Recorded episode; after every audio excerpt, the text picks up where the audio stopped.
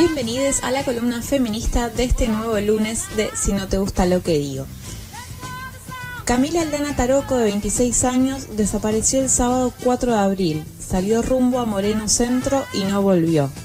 En ese momento Camila vestía pantalón negro, camperón y zapatillas rosas. Su exnovio Ariel Alberto González, quien cumplía prisión domiciliaria por violencia de género, quedó detenido este viernes acusado de falso testimonio. Su familia convocó este martes 14 a las 11 horas a marchar desde la Fiscalía hasta el municipio de Moreno. En el día de ayer, desde el colectivo de actrices argentinas, publicaron un comunicado en el que expresan su preocupación por la invisibilización y falta de respuestas ante los casos de violencia de género que crecen día a día en el marco de la emergencia sanitaria. Entienden que las medidas estatales adoptadas hasta ahora son insuficientes para prevenirlos y que apenas actúan como dispositivos de acompañamiento.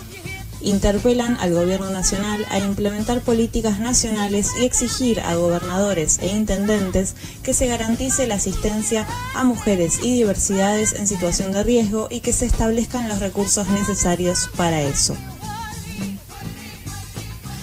se posterga el primer encuentro plurinacional de identidades no binarias, según informó el comité organizador en el día viernes.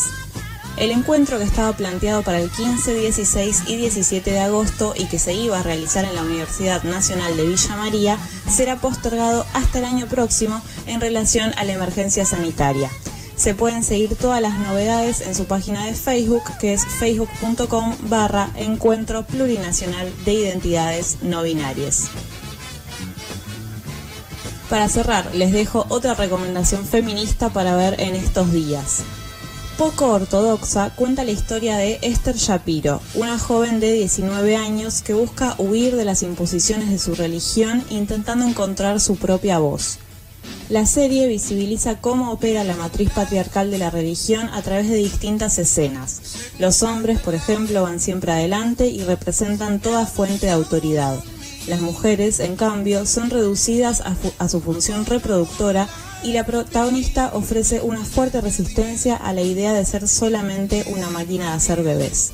Cuatro capítulos muy emotivos para maratonear en Netflix. do each and every little